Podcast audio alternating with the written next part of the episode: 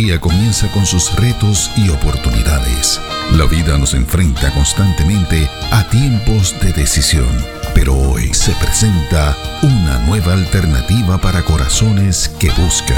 AMEC Casa de Alabanza presenta Reflexiones de Esperanza. Palabras de aliento para nuestro diario vivir con el pastor Misraim Esquilín.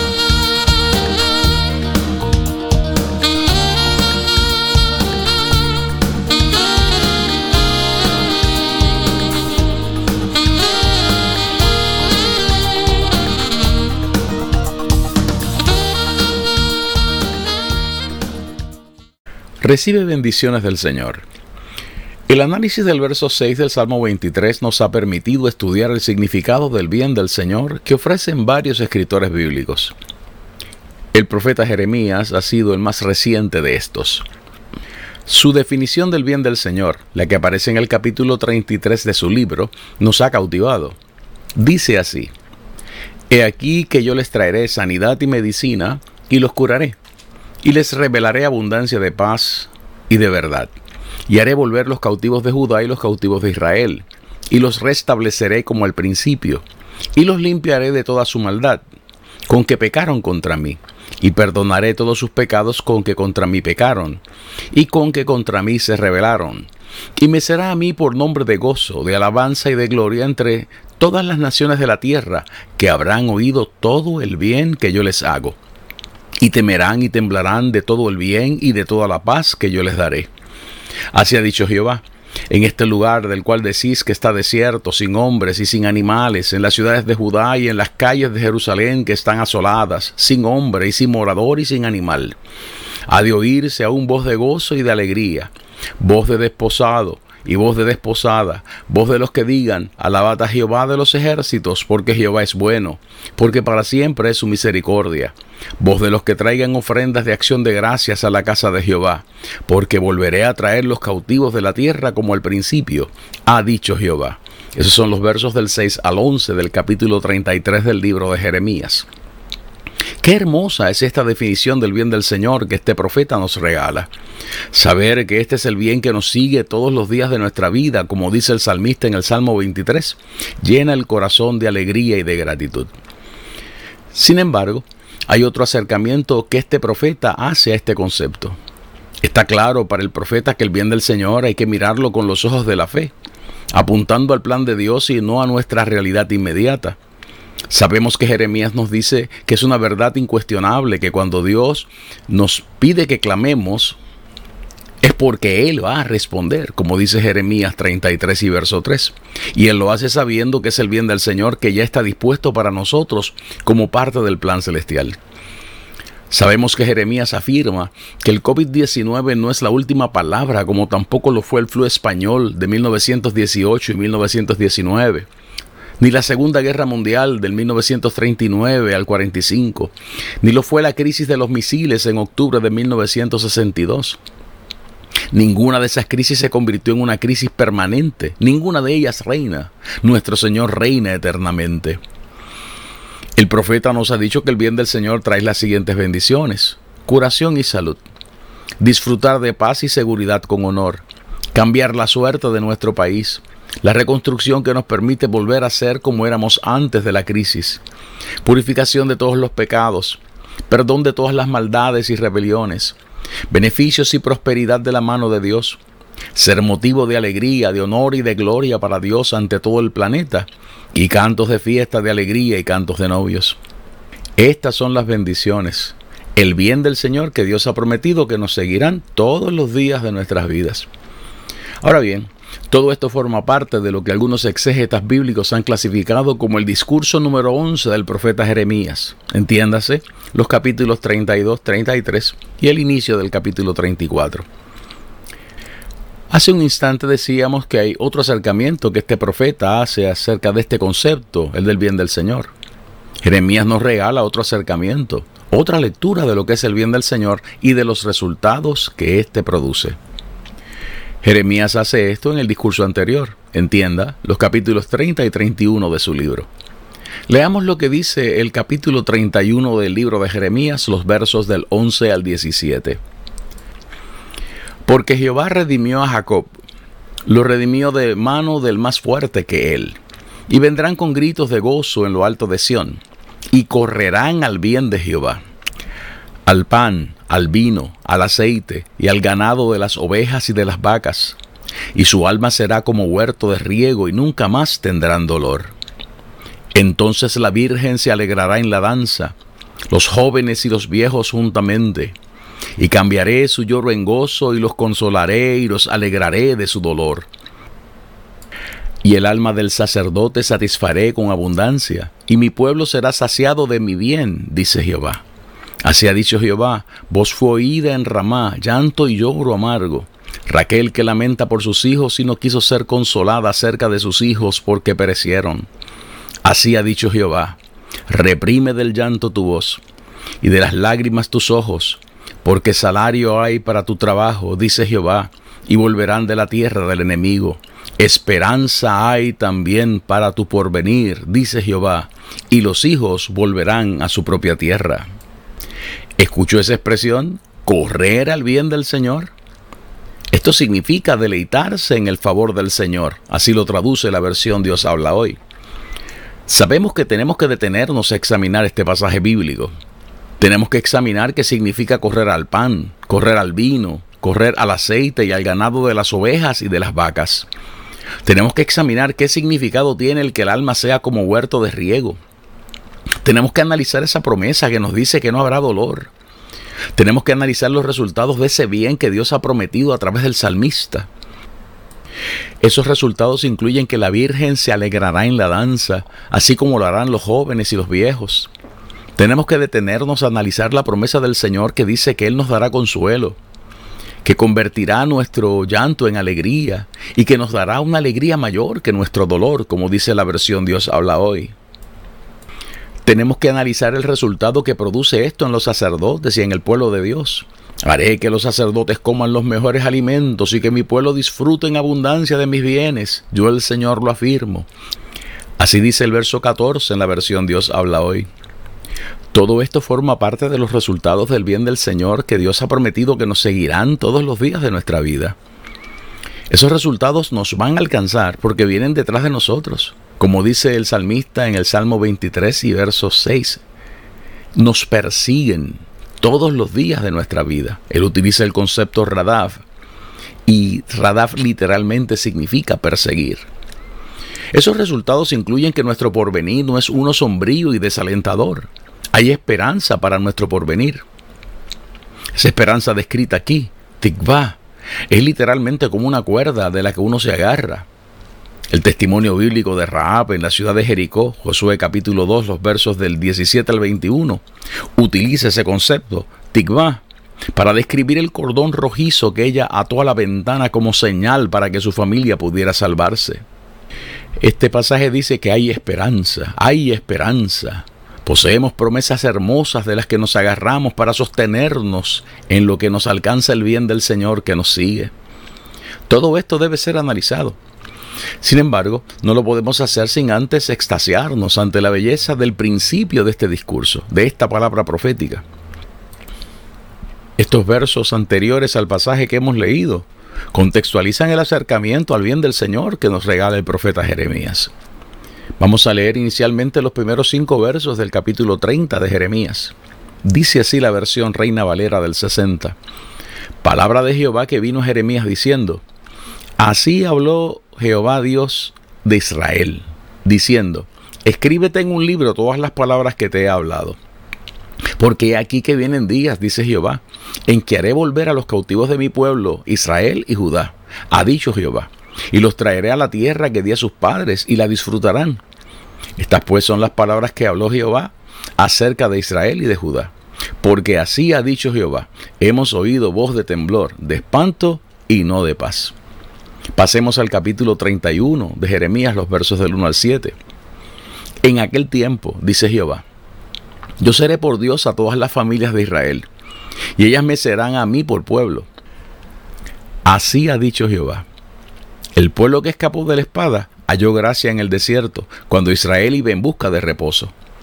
Jehová se manifestó a mí hace ya mucho tiempo, diciendo, Con amor eterno te he amado, por tanto, te prolongué mi misericordia. Aún te edificaré y serás edificada, oh Virgen de Israel. Todavía serás adornada con tus panderos y saldrás con alegres danzas. Aún plantarás viñas en los montes de Samaria, plantarán los que plantan y disfrutarán de ellas. Porque habrá día en que clamarán los guardas en el monte de Efraín, levantaos y subamos a Sión, a Jehová nuestro Dios.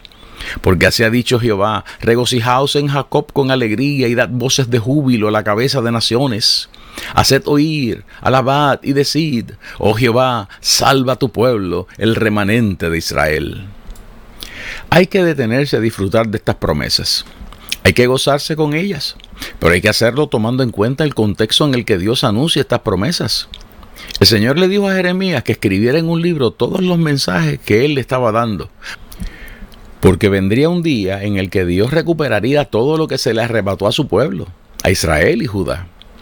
Dios le dijo a Jeremías que él los traería de regreso a esa tierra, la tierra que él les dio a sus antepasados para que la poseyeran. Lo que parecía imposible comenzó a ocurrir formalmente en el mes de mayo de 1948. Los israelitas, los judíos de todas las tribus que pudieran existir en la tierra, volvieron a ser una nación reconocida en ese año. Dios promete y cumple sus promesas. Así lo dice 2 de Corintios capítulo 1, los versos del 17 al 22. Sus promesas son fieles, son sí y amén. Dios le dijo a Jeremías esta palabra cuando el anuncio que aparecía en todos los muros de publicidad era uno de temblor, de espanto y no de paz. El mundo de esa época giraba alrededor del poder destructor de Babilonia. La muerte y la desolación eran las noticias del día. Fue allí que Dios prometió que esa noticia cambiaría. ¿Faltó el Señor a sus promesas? Jamás. Todas y cada una de ellas se cumple. Es aquí que Jeremías nos dice que el bien del Señor depende de la soberanía de Dios y no de lo que puede estar ocurriendo. Es Dios revelándose en medio de las temporadas que producen temor, espanto y ausencia de paz. Es el Señor librándonos de un enemigo que es más fuerte que nosotros, como dice el verso 11.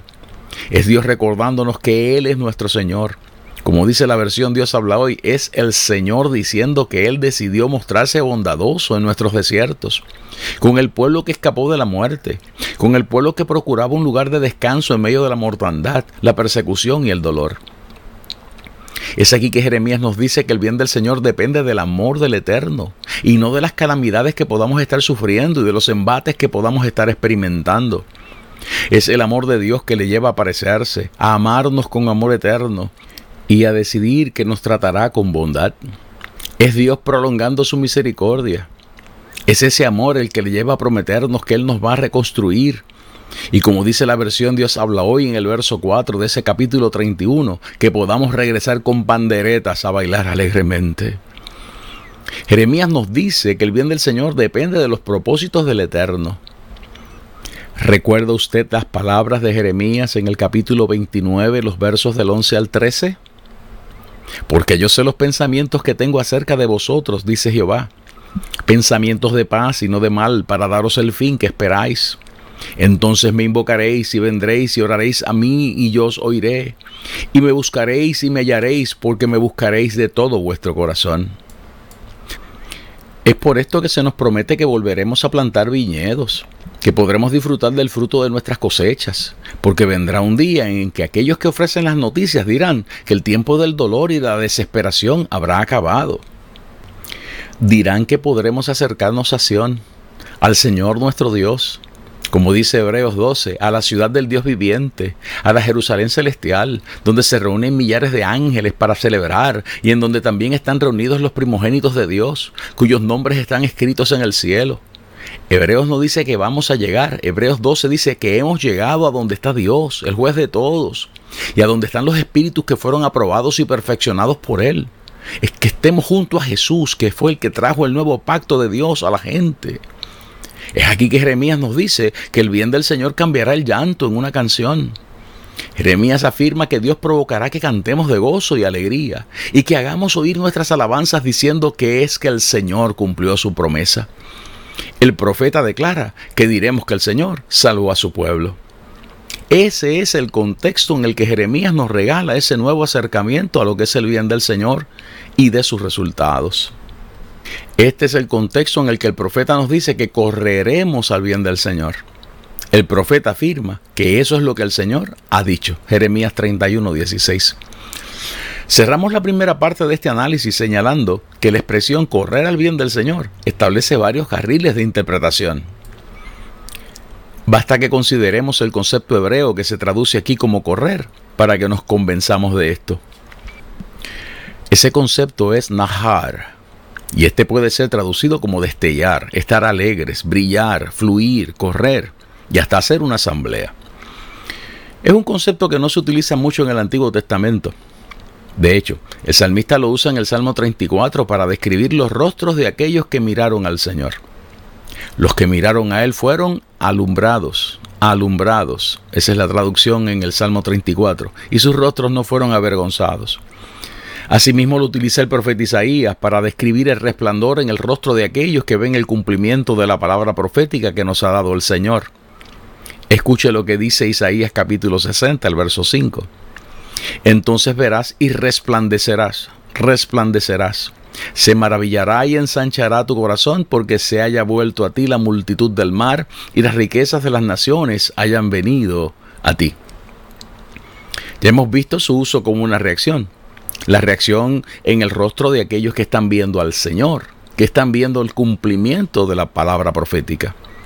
Ahora veremos su uso como una acción física. El profeta Isaías también lo utiliza para describir esta acción, la de correr. El capítulo 2 y verso 2 de su profecía dice lo siguiente. Acontecerá en lo postrero de los tiempos que será confirmado el monte de la casa de Jehová como cabeza de los montes, y será exaltado sobre los collados, y correrán, correrán a él todas las naciones. Este es el mismo uso que le da el profeta Miqueas en el capítulo 4 de su profecía, Miqueas 4, verso 1.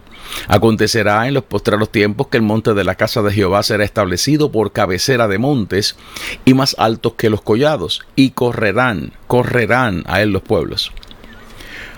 A base de estos ejemplos podemos concluir que correr al bien del Señor describe la acción de no esperar a que nos alcance aquello que nos está siguiendo. También describe la reacción que tienen todos aquellos que corren ese bien. Sus rostros resplandecen, son alumbrados, han visto al Señor, han visto el cumplimiento de sus promesas. ¿Por qué sucede esto? La respuesta a esta pregunta forma parte de nuestra próxima reflexión. Mientras tanto, le invitamos a que acepte esta invitación de parte del Señor. Decida correr al bien del Señor. Haga suyas estas palabras las de Jeremías 31, los versos del 11 al 17. Porque Jehová redimió a Jacob, lo redimió de mano del más fuerte que él, y vendrán con gritos de gozo en lo alto de Sión, y correrán al bien de Jehová, al pan, al vino, al aceite, y al ganado de las ovejas y de las vacas, y su alma será como huerto de riego y nunca más tendrán dolor entonces la Virgen se alegrará en la danza, los jóvenes y los viejos juntamente, y cambiaré su lloro en gozo y los consolaré y los alegraré de su dolor. Y el alma del sacerdote satisfaré con abundancia, y mi pueblo será saciado de mi bien, dice Jehová. Así ha dicho Jehová. Voz fue oída en Ramá, llanto y lloro amargo. Raquel que lamenta por sus hijos, y no quiso ser consolada acerca de sus hijos porque perecieron. Así ha dicho Jehová.